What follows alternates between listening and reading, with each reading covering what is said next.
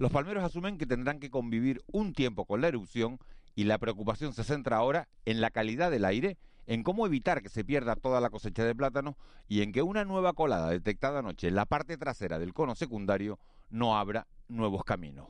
El valle de, el valle de Aridane se despierta hoy con este sonido.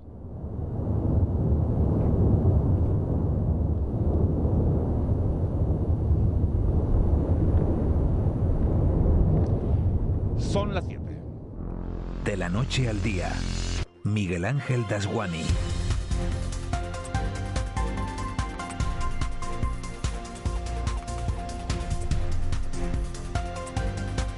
¿Qué tal?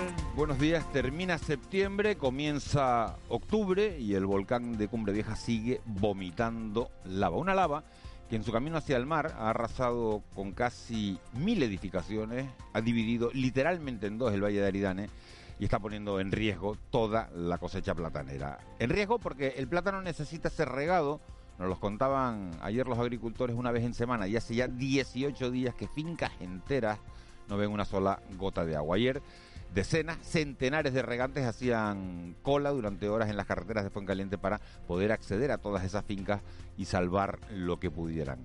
Encoge el alma oír hablar a los afectados, gente de bien, que solo sabe lo que es trabajar, gente capaz de cortar a mano una piña completa y cargársela al hombro, aunque esas piñas pesen entre 40 y 100 kilos.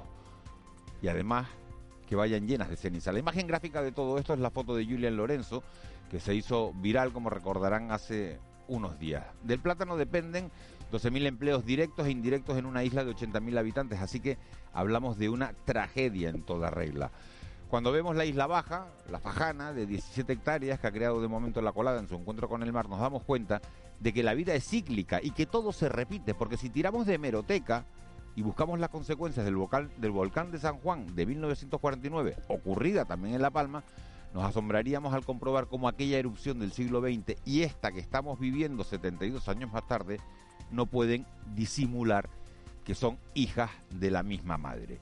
Lo que más preocupa en este decimotercer día de pesadilla es que la calidad del aire se mantenga en niveles óptimos de salubridad a pesar de la emanación de gases y que la lava que sigue saliendo de las bocas abiertas en la montaña recorran exactamente el mismo camino que los millones de metros cúbicos de lava que han caído ya al mar.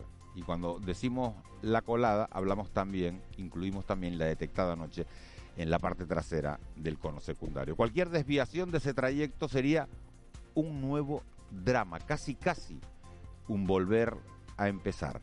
Nadie nos asegura nada, pero hay que pensar en positivo, no como Telecinco, que hacen un informativo impecable y luego publican en su web que según el CSIC el riesgo de un tsunami en las islas es una realidad, con un par.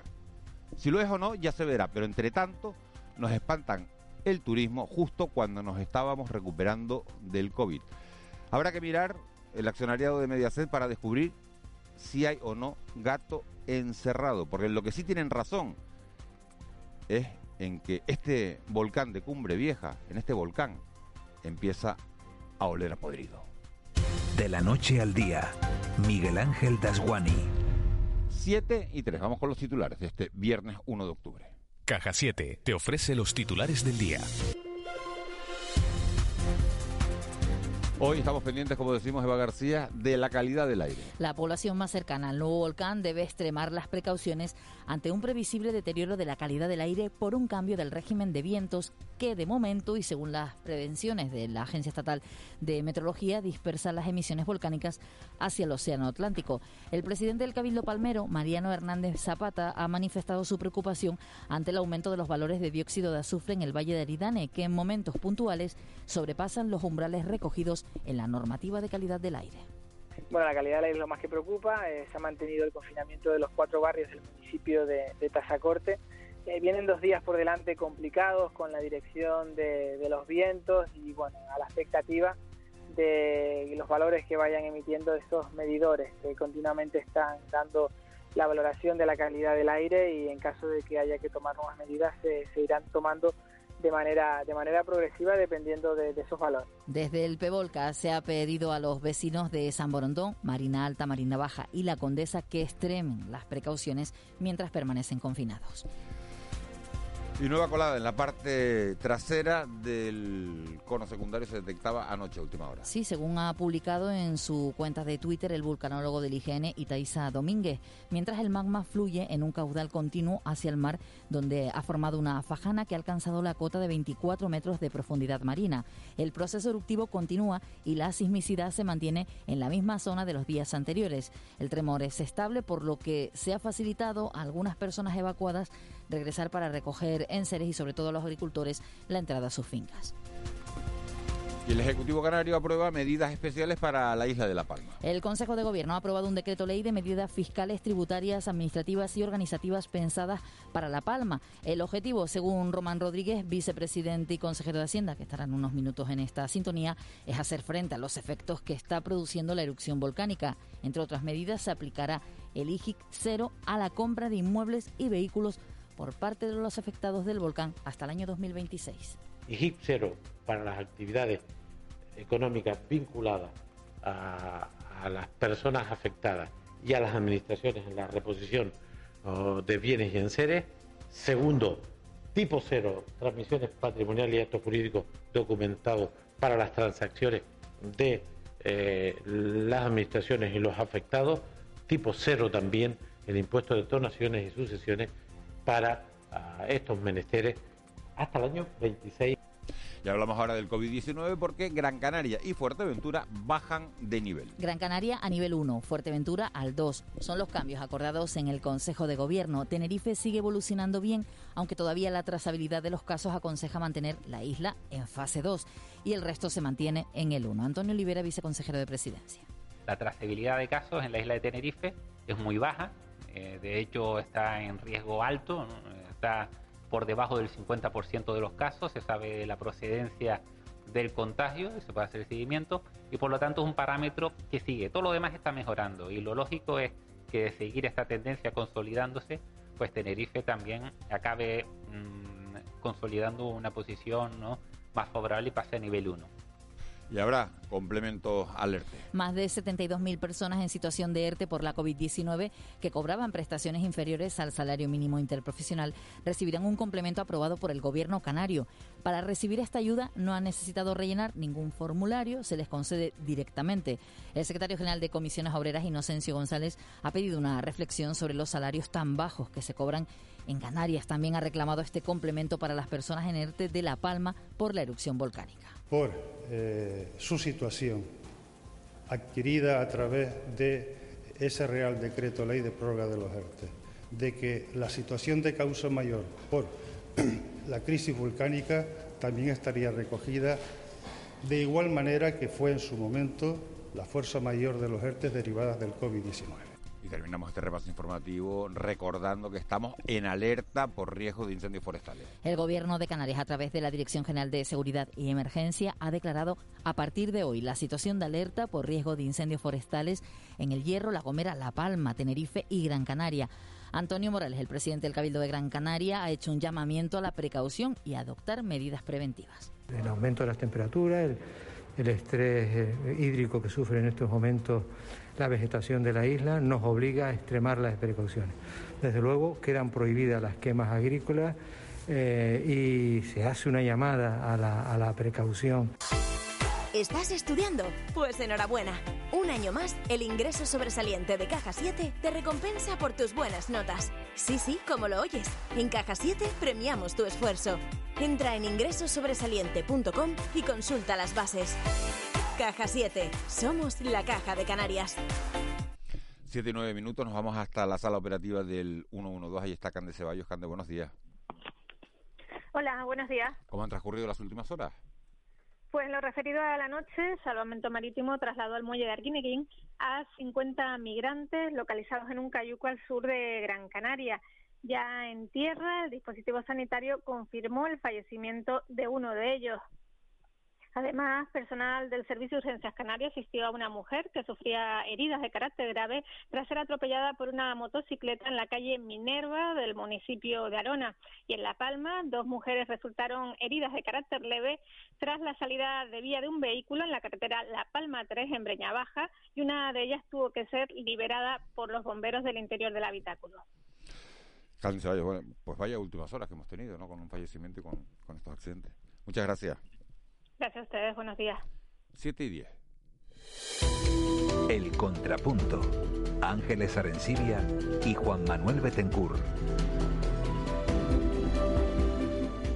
7 y 10 de este viernes 1 de octubre nos metemos en, en tiempo de, de análisis. Ángeles Arencibia, muy buenos días. Muy buenos días. Nos ganamos para sobresaltos, ¿no? Anoche una nueva, eh, una nueva colada en la parte trasera del cono 2. Y así seguiremos, ¿no? Eh, hasta que esto acabe, hasta que acabe la erupción. Fíjate si, si nos quita el, el sentido la, la, la erupción, que, que, ni siquiera la buena noticia de los buenos datos de la pandemia nos, nos ha permitido el volcán celebrarlo como se merece, ¿no? Pensábamos, Juan estamos... Ay, perdona, Ángeles. No, no, sigue. No, no, le decía a, a, a Juan que pensábamos que íbamos a hablar toda la vida del COVID, ¿no? Y resulta que aparece una noticia que hace que ni siquiera lo nombremos, lo nombramos claro. ocasionalmente y después de 10 días, ¿no? Porque, porque, porque toca, ¿no? Buenos días, Miguel Ángel. Buenos días a los oyentes, Ángeles. Es que... Se oye muy bajito a Juanma, a ver si podemos arreglar, a, a, ver si... Sí. Que, no sé si Juanma ha perdido sí. fuerza o si la ha perdido. Está tímido. No, sí, bueno, bueno. No, tímido no lo creo. Que haya perdido, y que haya perdido fuerza tampoco. ¿eh? El volcán tiene más fuerza que yo, te lo garantizo. Ahora se el, oye perfectamente. No, eh, pensamos que el fin del COVID iba a ser un acontecimiento y estamos asistiendo como a la salida de la pandemia, ya con unos datos pues, pues muy bajos. Esa historia que decíamos, ¿no? Hay que bajar a 25 a 7 días. Pues es que es que, es que Tenerife casi los tiene, tiene 27, Gran Canaria tiene 19. Estos datos que ahora ya nivel no, uno? Eh, ya no le interesa a nadie. Eh, y no pensábamos que un acontecimiento tan dramático y ta visualmente tan potente como la erupción volcánica iba a, a bueno, a convertirlo en, en, una nota a pie de página. Eh, es muy relevante. Lo que ocurre es que vamos como, como encadenando una crisis con otra, ¿no? Y, y, y, creo que los titulares de hoy, sinceramente, y, y los comentarios que, que, que hacías lo, en, en el boletín indican que estamos ante una crisis bueno, vamos a ver lo que es larga duración, porque claro, si, larga duración es como el COVID, que es año y medio, pero sí estamos en una erupción volcánica de formato XL. Eh, Teneguía duró 24 días, eh, el volcán de Tacán de Tajogaite ya ha vertido más material que el del Teneguía en, va a cumplir dos semanas este domingo, con lo cual vamos a estar ya un poco las dos primeras semanas. Y, y aunque ha entrado en una fase de estabilidad, estamos en un contexto en el cual tenemos que estar mentalizados de que puede ser una erupción larga. ¿Qué digo larga? ¿De mes y medio? Pues por ahí puede andar. Hoy, hoy preocupa la, la calidad de, del aire porque, porque parece que esa emanación de, de gases la ha ido deteriorando todavía.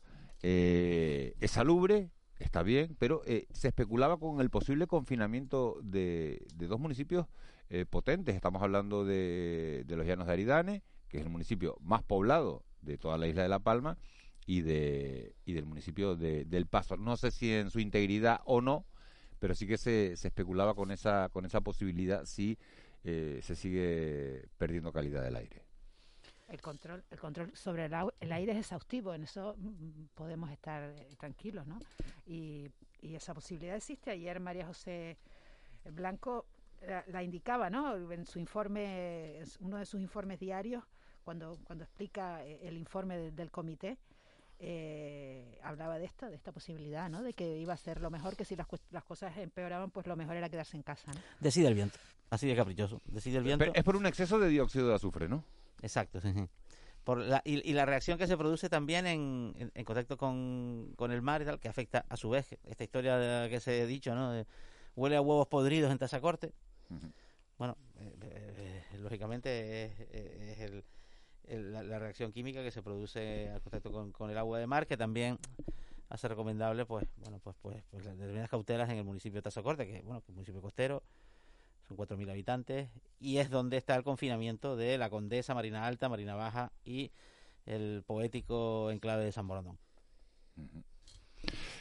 El aeropuerto de momento abierto y, no se espera bueno y no, se esperan cambios porque va a depender todo de, del viento y el, otro asunto de, del que estamos pendientes es de es de esa ese camino que coja la, nueva colada que publicaba ayer Itaiza Domínguez eh, en su en su Twitter diciendo que había aparecido una nueva una nueva colada en la parte trasera de, del cono 2 un asunto que recoge Canarias 7 hoy en, en, su periódico, en su portada sea digital, y es el único periódico que lo recoge de momento. Claro, ¿Cuál es el recorrido que tiene una colada en la trasera de un volcán que discurre hacia abajo? ¿no? Pues, pues, en principio poco, ¿no? Una cuestión eh, aquí la pendiente juega el, el factor esencial. Hay un asunto que este va a ser para el próximo invierno, al que mm, vamos a tener la obligación de, de- de atender. Y es que cuando termine la erupción, eh, la topografía de los Ayaridanes habrá cambiado. Y determinadas corrientes de agua que se han consolidado por el paso de, de- de- de los años como producto de la erosión, van a correr por otro camino. Y no sabemos cuál va a ser. Y se va a configurar un, un- un- un nuevo ecosistema de escorrentías diferente al que había, porque es que el territorio ha cambiado, ¿no? Con lo cual, lo- las secuelas de- del volcán va- van a dar para múltiples desafíos, ¿no? De todo tipo, ¿no? Incluido el, el de las corrientes de agua. Es que se está creando un- una geografía diferente, una morfología diferente. La verdad que es una cosa extraordinaria. Pero se han fijado, eh, Ángel, ¿estás fijado en esa comparativa que se hace de la foto del volcán de San Juan en 1949 con la que se hace de... Idéntico. ¿No te parece idéntico? Sí, sí, sí, sí, sí. Y ya habían dicho esta semana que creo que es el enclave de la bombilla. Que, que surge a partir de, de la erupción de San Juan y Es ya habían dicho algunos de los de los, de los que, expertos numerosos con los que estamos hablando en los medios de comunicación que lo que iba probablemente lo que iba a ocurrir eh, con, con el nuevo volcán era algo parecido, ¿no? O sea, el, saliente va a ser más extenso.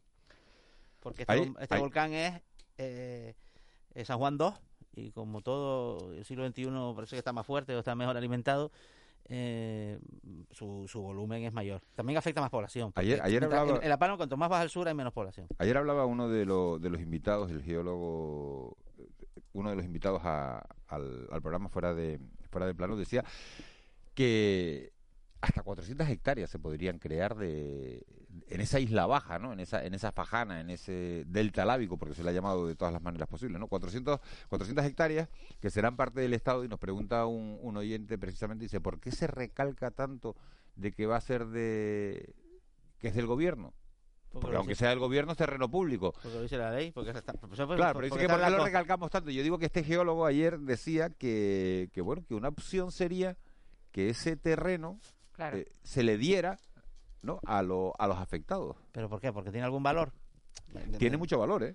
Sí, pero Decía tiene un valor, Carmen- mo- sí, Carmen pero tiene un valor- Romero, tiene eh, un valor monetario. Tiene un valor monetario. Cofete tiene un gran valor y es propiedad de un importante empresario canario.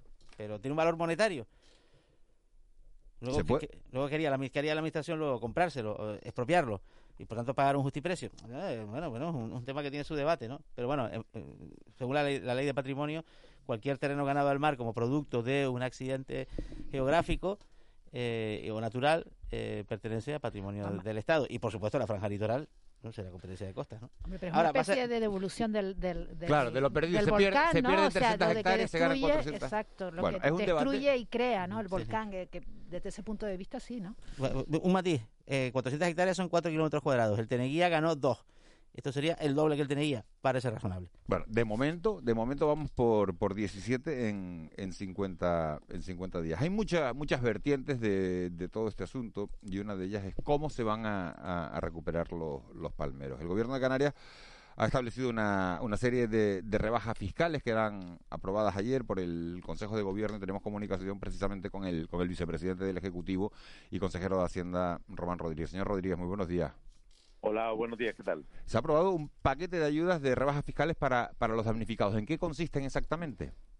Bueno, en, en el marco de nuestras capacidades tributarias, pues rebajar los impuestos a la gente damnificada en las tres figuras fiscales fundamentales. El IGIC, eh, el impuesto de patrimonio y, actos jurídicos documentados y el impuesto de donaciones y sucesiones. Llevamos estos tres impuestos al 0% en las actividades que les son propias para los damnificados. Es una norma que ha preparado el departamento y que tiene el sentido de contribuir a facilitarle la vida a la gente que ha sufrido este daño y forma parte de una medida más de las que el gobierno de Canarias en el marco de sus competencias pues promueve para favorecer, insisto, la recuperación de familias y empresas dañadas por el volcán y lo hacemos al límite de nuestras capacidades de autogobierno. Dejamos tocar el tramo canario del IRPF para la ley de presupuestos y lo haremos en, en la ley de presupuestos que también estamos trabajando, como no puede ser de otra manera, para disponer de esa norma el próximo año para la acción gubernamental. Y por lo tanto, ese último asunto que tendríamos también capacidad de intervenir lo haremos en la ley de presupuestos del año 22. Por lo tanto, un paso más en las respuestas del gobierno a las necesidades de la gente. Señor Rodríguez, eh, hay mucha gente que ha perdido su casa, que está angustiada porque porque tiene una hipoteca todavía encima. Eso es una relación de entre, entre el particular y, el banco. ¿Qué puede pasar con esa gente? Alguien que, que de repente le deba 100.000 euros a, a, una entidad bancaria y que ve que ahora no solo no tiene casa, sino que no tiene la finca que le proporciona los ingresos para poder pagar esa hipoteca. ¿Qué pasa con esa gente? Bueno, pues es precisamente a esa gente a la que las administraciones del Estado, Canaria, eh, insular y local, el análisis de situación que estamos haciendo, porque llevamos 12 días con el volcán y por lo tanto estamos respondiendo a la emergencia y habrá que responder ahora a la reconstrucción y en ese proceso de reconstrucción aparecerá, aparecerá casuística muy diversa. Hay gente que tiene asegurado sus bienes y tendrá, por lo tanto, que ser resarcido por, por el seguro correspondiente y hay gente que no y esa es la casuística que justamente debe analizar el conjunto de los gobiernos y también, eh, digamos, el consorcio de seguros para responder a esa casuística. Insisto que, que eso es lo que tiene que hacer ahora pues eh, esta oficina que la próxima que hoy inaugurará el presidente del gobierno y el ministro y que la próxima semana empieza a funcionar donde vamos a destacar efectivos de los ayuntamientos, del Cabildo, del gobierno de Canarias y del gobierno de España justamente para recoger la casuística y responder.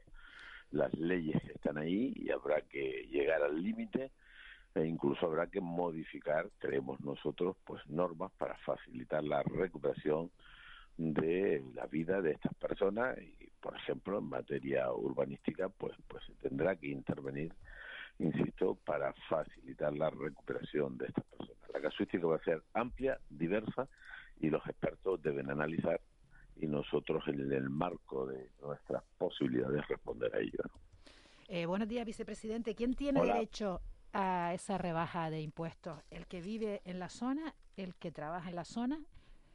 El que esté damnificado, ahora, ahora los, el gobierno, los gobiernos, los ayuntamientos que tienen un papel extraordinario tienen que calificar esta situación. Desde luego hay gente que claramente va a beneficiarse de esto, que es quien tenía un inmueble y lo perdió, quien tenía un coche y lo perdió, quien tenía una finca y la perdió habrá un listado de personas que elaborarán, insisto, los que entienden de este asunto y el decreto ley es un decreto amplio con, la técnica propia de las normas tributarias y por lo tanto se beneficiarán las actividades, por ejemplo, quien, quien compre un vehículo en sustitución del, anterior no tendrá IGI.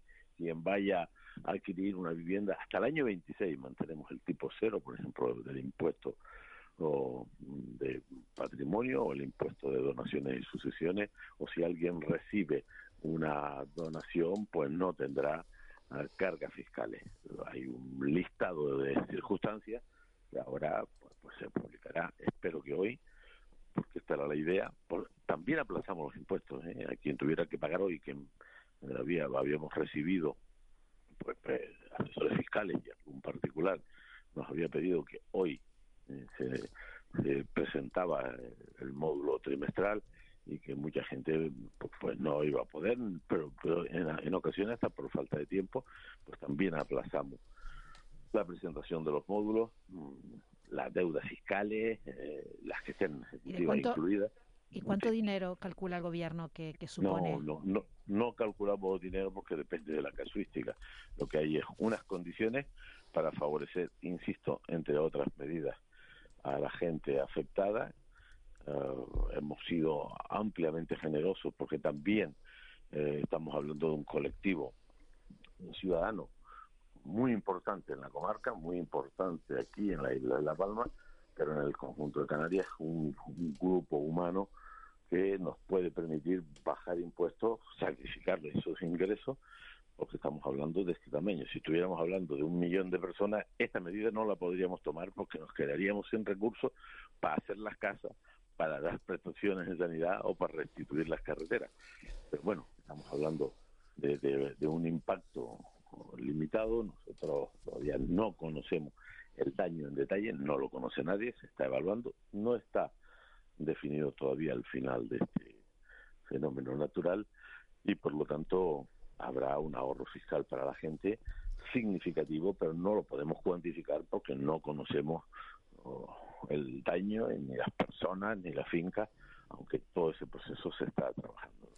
Eh, buenos días, vicepresidente. ¿Se han planteado algún tipo de medida fiscal genérica para la isla de La Palma? Mm, en términos de... Esta, medida, esta medida afectaría a quienes... Por ejemplo, rebaja del IGI turístico, no sé, un poco... La Palma, la Palma su PIB, en el fondo, pues, pues es un poco el 3%, es el 3% del PIB de Canarias, tampoco es tan relevante y se, lo, han planteado.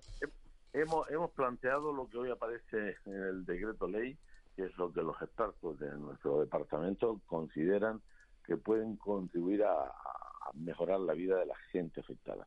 Ahora, en, la respuesta de medio plazo, no solo está la reconstrucción de carreteras, obras hidráulicas, colegios, plazas, espacios, viviendas, ¿eh? Sino tiene que estar también la restitución o la reactivación económica. Y sobre eso también se tienen que producir respuestas.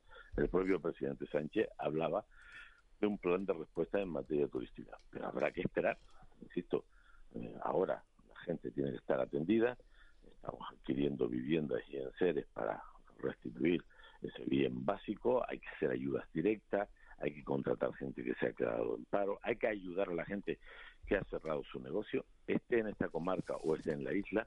Me decía ayer aquí en el Océano, pues los taxistas de Fuencaliente no tienen ninguna actividad. Bueno, pues eso habrá que ayudarle, para haber ayudas directas a pymes, autónomos, va, hay un ERTE, hay un plan de empleo también pensándose. Vicepresidente, es dinero público para una para una economía, la de la isla de La Palma, que, que, no, que no nos engañemos, pues vive en gran medida de los recursos públicos.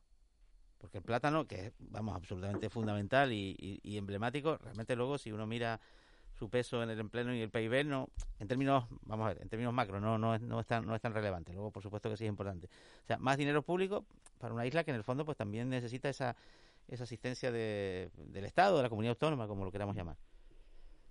Sí bueno pero ayer ayer por ejemplo bueno, antes de ayer conseguíamos una noticia positiva en medio de tanto desgracia, ¿no? Y es que, como se sabe, la ley de cadena alimentaria comprometía el futuro del plátano porque la aplicación estricta de esa norma a un cultivo singular con unos sistemas de producción, de comercialización singulares, pues le hacía un daño extraordinario. El sector del plátano, por cierto, la producción platanera en Canarias, eh, el 38% se produce en esta isla y por lo tanto conseguíamos en el Congreso de los Diputados exceptuar al plátano en la aplicación de la ley de cadena alimentaria y era una gran noticia ayer también por la noche hablando aquí con algunos plataneros, pues estaban muy contentos porque estaban muy preocupados por la ley de cadena alimentaria.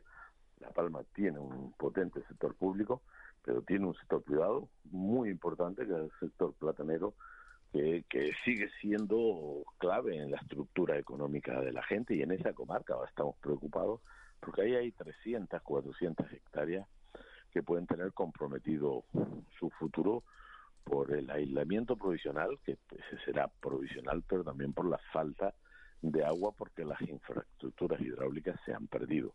Y ahí están los expertos del gobierno trabajando en una solución eh, a cómo se puede resolver este tema. Ahora va a haber obras de emergencia inmediata para tratar de mantener los desaladoras portátiles, he hablado. Están hablando de alguna desaladora, no, tan portátil, ¿eh? estamos hablando... Bueno, portátil entre comillas. ¿eh? Sí, sí, digamos, de, porte medio y rápido, y están hablando el consejero de transición ecológica, que es el responsable, pues ayer hablábamos de este tema, incluso de posibles cantidades, y vamos a responder, vamos a responder en todos los frentes, tienen que responder los ayuntamientos, el Cabildo, el Gobierno de Canarias y el Gobierno de España, y en la medida en que nos organicemos captaremos recursos también europeos para esa reconstrucción de infraestructuras y servicios. Y, insisto, también ese plan que pretendemos, vamos a, establecer una especie de plan de actuación donde estará la agricultura, donde debe estar el turismo, donde va a estar el empleo, donde está el comercio, donde están las carreteras, las obras hidráulicas, en fin, una respuesta integral cuando tengamos todos los datos uh, y con esa coordinación que yo creo que está siendo muy importante entre todas las administraciones y una atención directa, ¿eh? una atención directa a, a, la gente y a los ayuntamientos. Yo ayer estuve con alcaldes hablando y, bueno, en fin, la gente está empezando a, a, tenido una semana, unos 10 días terribles, pero ahora empieza, a pesar de que el volcán está ahí, que impresiona, ¿no? Impresiona a toda la gente que vive en la zona, pues, a, a, reconstruir sus vidas y, van a tener, yo creo que el calor y la solidaridad y el compromiso del resto de Canarias, y yo creo que eso se ha expresado como nunca. Los que tenemos cierta edad y conocemos otras catástrofes, porque ha habido otras catástrofes, y con pérdidas de vida, es lo único irreparable, pues la respuesta en esta ocasión ha sido más coordinada uh, que nunca. ¿no? He visto desde el accidente de Spanel a la riada en Santa Cruz, a los incendios aquí en La Palma en otras etapas, o a los incendios en Gran Canaria, y yo he visto respuestas, digamos, nunca vi una respuesta tan tan solidaria, tan, tan unánime. Nunca, nunca. No, y las tres administraciones o las cuatro administraciones al pie del cañón desde el minuto uno y o el presidente del gobierno ocupándose de la comisión el, el Consejo de Gobierno de España aprueba el decreto ley primero se constituye la comisión mixta y esa misma tarde estaba él con tres ministros, estaba el presidente de Canarias con nosotros, estaban los alcaldes. Explicándole a los ayuntamientos en qué van a consistir las ayudas. ¿no? lo que pasa, lo que pasa señor Rodríguez, que ya sabe usted que las ayudas son cuando cuando se ven, ¿no? Entonces la, la gente está un poco desconfiada, ¿no? Bueno, es, es, lógico, la gente es lógico, la gente está dolida, está herida, está con, vamos, está triste, la gente está impactada, y la gente tiene incertidumbre.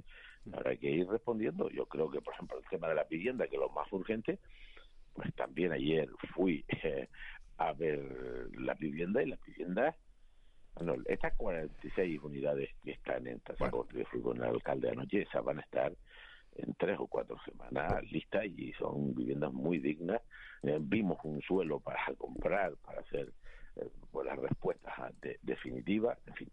Iremos, iremos monitorizando, eh, señor Rodríguez, iremos viendo eh, cómo se desarrolla, pero sí que es verdad que lo, lo que dice, dice usted, de, de, la unidad política que se ha dado y esa respuesta unánime de todo el mundo volcado con, con la gente de La Palma. Seguro que la, las ayudas fiscales estas pues, pues deben ayudar también a, a, esa reconstrucción de toda esa zona del Valle de Aridane. Román Rodríguez, vicepresidente del Gobierno de Canarias y consejero de Hacienda. Muchísimas gracias por, por habernos atendido esta mañana. Uh, buen día.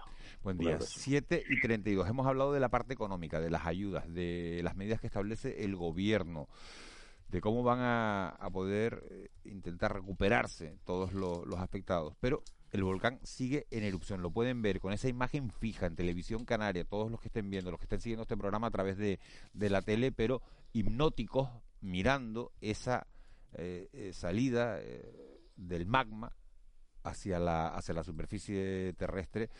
Y tenemos comunicación con Luca Dauria, que es director del área de, de vigilancia volcánica de, del Involcán. Señor Dauria, muy buenos días. Buenos días me hablan de que baja una nueva colada que aparecía de, de madrugada y que se dirige hacia, hacia la zona de, de Paraíso, pero, pero por, por un lado nuevo, no, no sobre la, la colada existente. ¿Eso es así? Eh, bueno, parece que esta nueva colada, que todavía mmm, no, no se sabe bien qué extensión tiene, se tendrá que esperar el sobrevuelo eh, que harán en, unas horas, ¿entienden? Eh, parece moverse en el lado norte de la colada anterior. No me parece que sea una colada muy grande, pero claro, está afectando eh, zonas que antes no lo, no lo habían sido, entonces está generando aún más daños. Entonces esperamos que no sea una colada muy extensa y que no tenga una vida muy larga, así queremos decir. Eh, esta evolución del campo de lava es normal. La lava no es agua, no corre como un río, eh, tiene una, digamos, un comportamiento que es muy dependiente de la temperatura. Entonces, si un lado de la colada se enfría, eh, puede ralentizar, puede haber un solapamiento de coladas, se pueden romper brechas y la colada puede salir por un otro lado.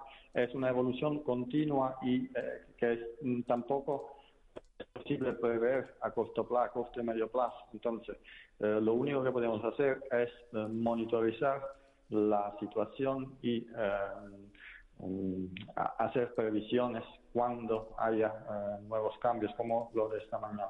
Pero, digamos, hasta que no se tenga un sobrevuelo de que nos diga cuál es la extensión y cuál es la velocidad y la dinámica de esta colada, mm, no se puede decir más. Todos tenemos, eh, señor Dauria, una, una imagen ya de todo como hemos visto con los drones, con el vuelo de los drones, de, cómo es la zona esta del Valle de Aridane. Vemos en esa cumbre primero una, pendiente muy pronunciada que después, bueno, pues se convierte en un valle, por eso se llama eh, el Valle de Aridane. Eh, la, la, colada principal ha ido bordeando la montaña de, de Todoque. Eh, en algunas zonas le ha costado más porque hay una especie de vaguada, en otras un poquito menos. Y eso ha acabado desembocando en el mar. Ahora mismo, ¿cuántas lenguas hay para entendernos que estén saliendo de esas bocas principales del volcán? A ver, hay una principal que es la que eh, entró en actividad hace más de dos días, donde hay el caudal mayor de la colada de lava. Es el, eh, este río de fuego que llega directamente a este delta lábico que se está formando, es la isla baja, si preferimos llamarla así. Eh, pero repito, no es tan sencillo. Eh, a veces puede haber eh, ramas de la colada que pueden moverse hacia el norte o hacia el sur. Ayer había una pequeña ramas que se estaba moviendo alrededor de la montaña Todoque en el norte. Ahora ya esta nueva. repito, es una situación que está en continua evolución. Ahora mismo decir cuántas, cuántos frentes activos hay eh, es difícil, se tiene que esperar eh, que amanezca y que eh, se haga un nuevo mapeo de la colada. Señor Dauria, hay mucha gente que anoche se acostaba, me mandaban mensajes y decía, estamos angustiados porque no sabemos esta nueva colada si se va a llevar por delante edificaciones. ¿Hay edificaciones en ese camino? ¿Cree usted que es posible que, que esta nueva lengua se acabe llevando por delante más edificaciones? Eh, pues sí, eh, desgraciadamente es posible. Digamos, eh, esta nueva colada parece que se esté moviendo al norte del anterior en zonas que todavía no habían sido afectadas. Pero repito, hasta saber cuál puede ser la evolución a corto plazo de esta colada, necesitamos mm, hacer un mapeo detallado y eso se puede realizar solo en, en una hora después que haya suficiente luz. Vamos a esperar a que, a que maneja, por tanto, en, la isla de La Palma, que eso será a las 8 y 3, 8 y 4 minutos de la mañana. El otro asunto que preocupa, señor Dauria, es la, calidad del aire. Se habla de un exceso de dióxido de azufre. Y, bueno, se especula con la posibilidad de que dependiendo de donde sople el viento, podría obligar al confinamiento, no sé si es así, quiero que usted eh, nos lo diga, de la zona de, los llanos de Aridane y, y del municipio del Paso. ¿Eso es así? Eh, pues sí, claro, digamos, en los días anteriores, la calidad del aire que se mide en continuación a través de unas cuantas estaciones fijas y móviles eh, no estaba bastante bueno, entonces no suponía un problema ah, por la salud. Pero claro, esto puede cambiar dependiendo del viento, de dónde el viento eh, eh, va dirigiendo el penacho volcánico. entonces puede cambiar cada, día la situación dependiendo de la, evolución del, eh, meteorológica. Eh, y nada, lo único que se puede hacer, repito, es eh, monitorizar la calidad del aire, hacer previsiones sobre la dirección del penacho, que para que lo sepa, hoy debería dirigirse hacia el suroeste, entonces debería alejarse de la isla y entonces no supondría un problema por los centros en alrededor del, uh, del volcán. Eh, buenos días, señor Dauria. Eh, nos preocupa, eh, actualmente preocupa que, que la, lava que, que, vaya saliendo del volcán se salga del carril y, y, afecte a más, a más territorio, ¿no? Se ensanche. ¿Cómo se comportaron en este, en este aspecto las erupciones de San Juan y Teneguía? A ver, todas las erupciones de este tipo en el mundo, no solo San Juan y Teneguía, la de Teneguía era diferente porque estaba el volcán se formó eh, en una zona muy pendiente, entonces la colada entraba casi directamente en el mar. La de San Juan, si nos damos cuenta del eh, campo de lava de la erupción de San Juan, tiene más o menos una forma que se parece al campo de lava que se está formando ahora mismo. Pero repito, eh, no se puede imaginar una colada de lava como un río que corre directo hacia el mar. Es algo más complicado que evoluciona, puede crear eh, nuevas ramas que después se separan, se pueden solapar coladas con eh, coladas anteriores y así. Es un cuadro que es en continua evolución y no es posible eh, hacer previsiones a corto y medio plazo. Mm, señor Dauria, eh, una pregunta, un, matiz. El, el, riesgo de, o riesgo, un poco la amenaza esta de, de, la calidad del aire, que me llama la atención que se centre en el paso y en, y en los llanos y no tanto en Tazacorte, ¿qué, qué tiene que ver? ¿Con, ¿Con gases emanados por el propio volcán o con los gases, estos cloruros, sulfatos, demás, que se producen con el contacto con el agua? Porque no es exactamente lo mismo.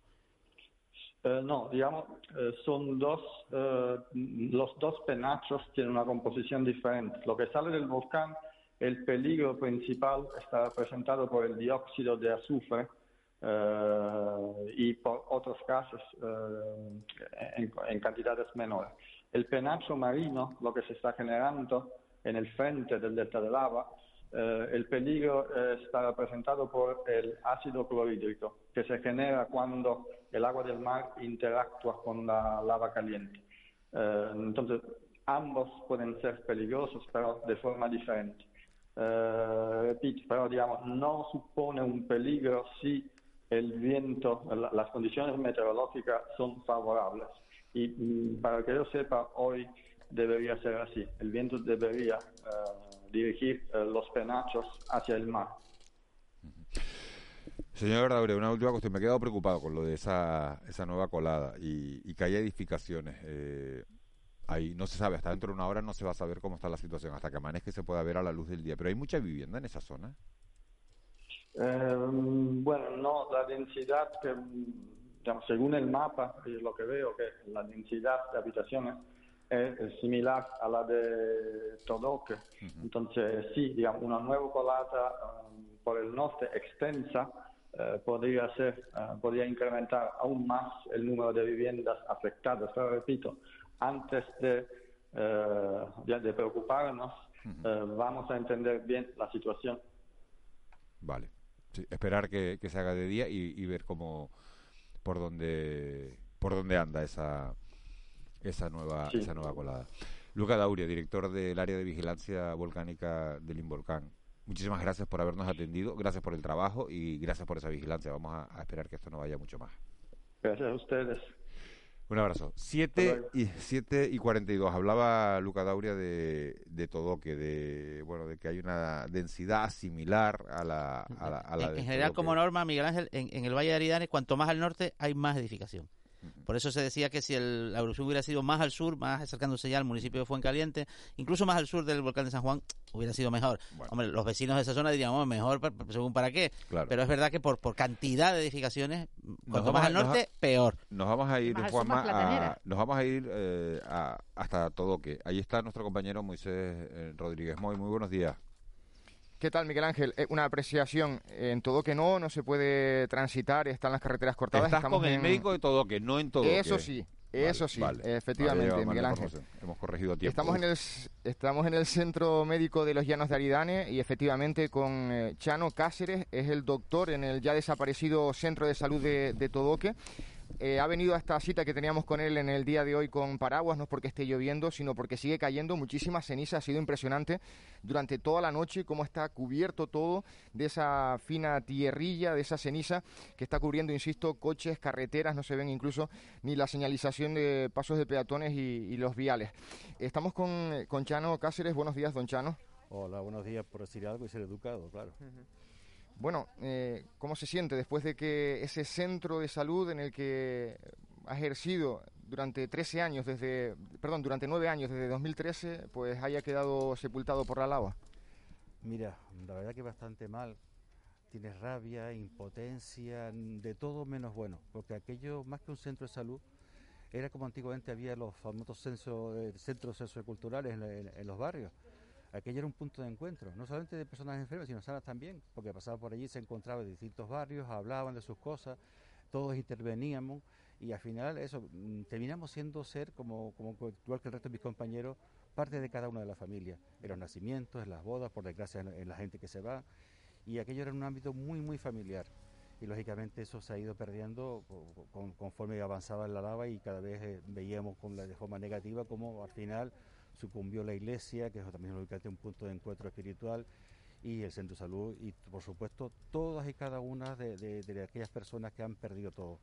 Como digo yo, no se ha llevado ninguna vida humana, afortunadamente, pero sí ha enterrado, se ha tragado a mucho, mucho esfuerzo humano en cuestiones de, de pocas horas.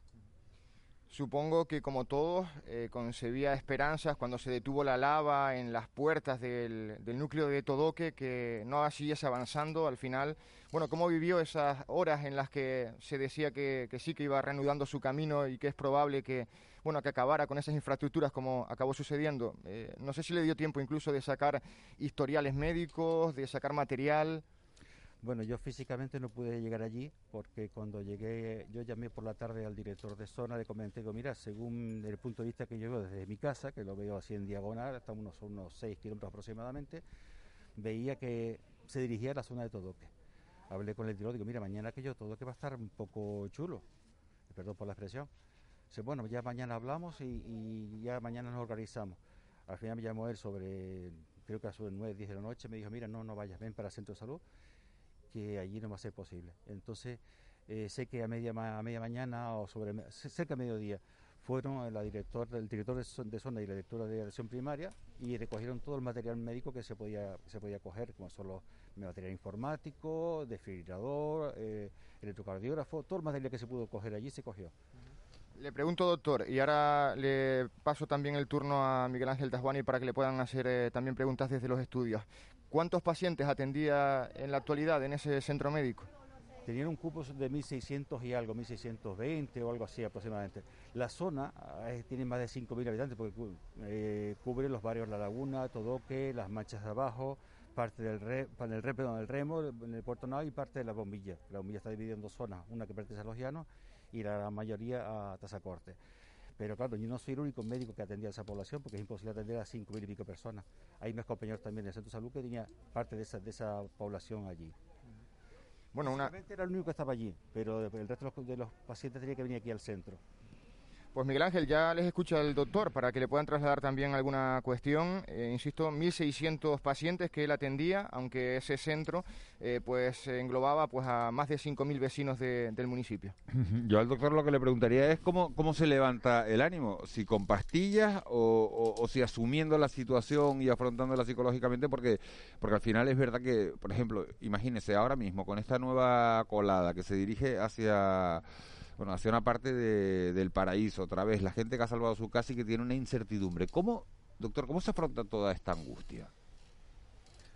Vamos a ver, es un poco de todo. Imaginemos que esto es como una situación que nunca has vivido, yo por lo menos nunca he vivido, y tienes que adaptarte por las buenas o por las malas a, a las circunstancias reales. Eh, una cosa son los sentimientos y otra cosa es la realidad. Los sentimientos, ojalá que se parase, que no, que no fuera por núcleos habitados, que no destruyese zonas como, como dije antes, el tema de la iglesia o el centro de salud, pero después ves la parte técnica, los especialistas que dicen, no, mira, esto va para abajo y se lo va a llevar sí o sí. Y tuvimos un cierto rayo de esperanza cuando paró esa lava delante de la iglesia. Dice, bueno, Dios mío, ojalá San Pío, que era el, el- el padrón de allí de esa zona, eh, parase eso y que no evolucionase más, pero por desgracia la realidad supera la ficción, como se suele decir.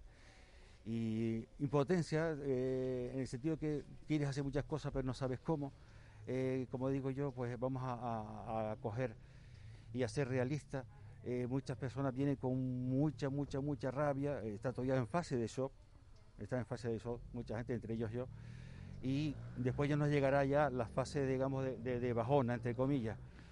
Y lo que hago mm, a nivel profesional, aparte yo tratarme a mí mismo con cogiendo fuerza todos los días, vengo con, con ánimo, aunque salgo aquí bastante fastidiado, el 5% del tiempo que dedico a cada persona pues es para hacer trámites administrativos, darle un, un fármaco porque lo precisa, hacerle un parte de baja porque la verdad que todo está más que justificado y prácticamente el 95% del tiempo es hablar, hablar, hablar, un tratamiento psicológico y humano, porque es fundamental en este momento, no me sirve la pastilla, sino dejo que esas personas se puedan eh, desaguar un poquito. ¿Con qué lo van a hacer? ¿Con su familia, que ya están igual que ellos? No, no, no sería justo. Mejor venir eh, y los que no pueden venir de forma presencial lo tenemos por vía telefónica, porque claro, ahora en este momento están todos repartidos en el municipio de Paso, en Tazacorte, incluso en el hotel de Fuencaliente, en los Cancajos. Algunos están en Tenerife, pero tenemos el enlace telefónico con lo cual podemos hablar estén donde estén. Doctor, buenos días. Un, médico de pueblo es una persona que habla y sobre todo que, es escuchado, pero que escucha mucho. Eh, usted escucha a los vecinos, lo que está pasando mal. ¿Habrá un, un, nuevo todoque en otra ubicación con un contexto, digamos, de, las mismas personas, de esas mil personas en, más en torno que vivían en Todoque en, bueno, eh, dentro de unos años? ¿Usted cómo lo ve? ¿Qué, piensa sobre el futuro? Físicamente no creo que sea factible, sinceramente. Ojalá eh, en otro sitio eh, se pudiese hacer lo mismo, ¿no? Quizás algún barrio cercano, pero claro, la población ya no va a ser la misma porque no va a estar en sus casas, no va, no va a estar en su asentamiento.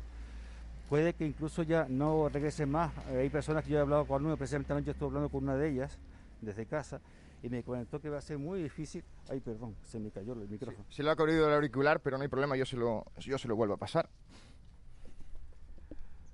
Me estaba comentando esta persona que hablé con ella anoche, estuve como hoy y media hablando, que está en Tenerife, de que su regreso a La Palma va a ser muy, muy difícil, porque lo había perdido todo pero que iba a intentar lógicamente cuando esto, como digo yo, es como esto como es el aves fénix, un día va a resurgir.